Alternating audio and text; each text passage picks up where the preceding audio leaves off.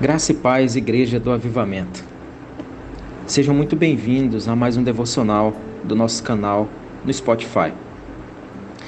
Vamos iniciar hoje uma nova série de devocional e eu creio que essa série edificará muito a tua fé. O nome da nossa série é A Fé e a Porta da Graça. Antes de iniciarmos, lendo o texto que servirá de base para esse primeiro episódio, é muito importante você abrir a sua Bíblia e marcar o texto de Mateus, capítulo 10, versículos 5 e 6, que diz: Jesus enviou os doze com as seguintes instruções: Não se dirijam aos gentios, isto é, os que não são judeus, nem entrem em cidade alguma dos samaritanos. Antes, dirijam-se apenas às ovelhas perdidas da casa de Israel. Ok? Você marcou aí?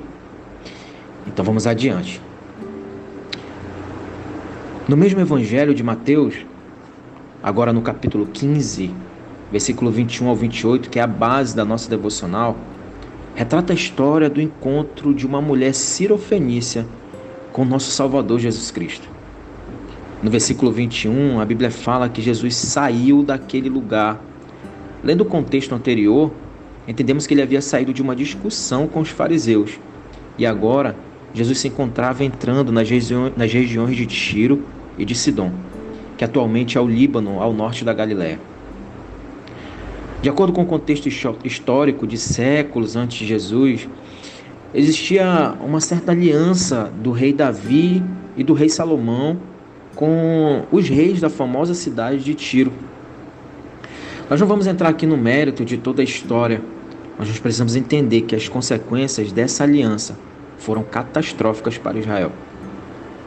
Um dos sucessores do reinado de Tiro, chamado Irão, fez uma aliança com Israel, casando sua filha Jezabel com o rei Acabe, que está lá em 1 Reis, capítulo 16. Sabemos que Jezabel introduziu o culto a Baal aos israelitas, provocando assim a ira divina do Deus de Israel. Então vamos entender que essa mulher sirofenícia, ela viera da mesma cidade de onde surgiu Jezabel.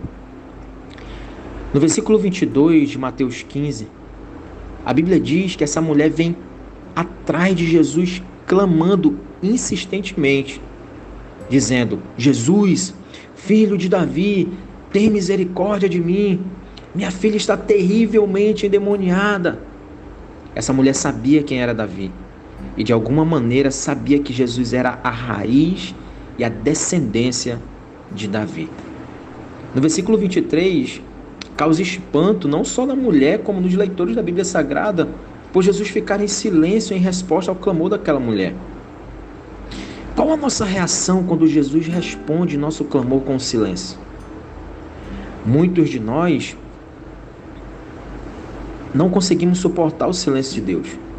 Alguns pensam em desistir, outros murmuram, mas precisamos entender que nada, absolutamente nada, nunca será da maneira que nós queremos que seja, e sim da maneira que Ele quer fazer.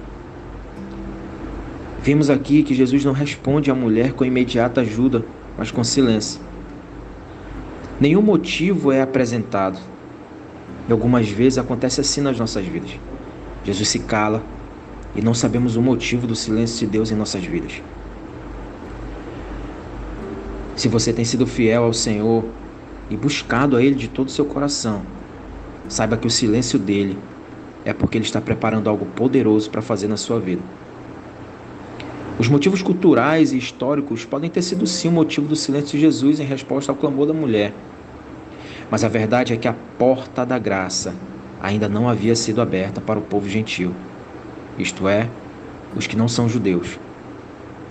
E Jesus confirma isso no verso 24, dizendo que não foi enviado senão as ovelhas perdidas da casa de Israel.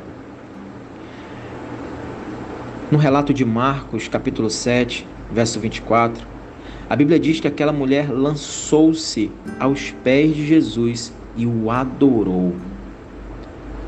Mais uma vez, essa mulher nos ensina que não devemos nos paralisar diante do silêncio de Deus, E diante da perseverança daquela mulher, Jesus lhe mostra que um fator predominante para que ele atendesse o que ela desejava. No versículo 28, Jesus olha para ela e diz: Mulher, grande é a tua fé, que seja feito o que você deseja. Olha só que maravilhoso o que nós aprendemos com a história dessa mulher de perseverança e fé. Que mesmo em Mateus 10, 5, quando Jesus diz que não era para os seus discípulos irem aos não-judeus, o próprio Jesus, a manifestação da graça de Deus, como diz em Tito 2,11, permite que essa mulher tenha acesso a Ele através da sua grande fé. Eu digo isso para você, que a fé é a chave para você acessar o sobrenatural. Aquilo que teus olhos não veem. Hoje o Senhor Jesus diz para você: continue batendo, a porta vai se abrir. Continue pedindo e vos será dado. Continue buscando e você encontrará aquilo que o teu coração deseja. A história dessa mulher é um grande exemplo de fé, perseverança e de coragem. Que o Eterno te abençoe. Te vejo no nosso próximo episódio do tema A Fé e a Porta da Graça. Shalom, shalom.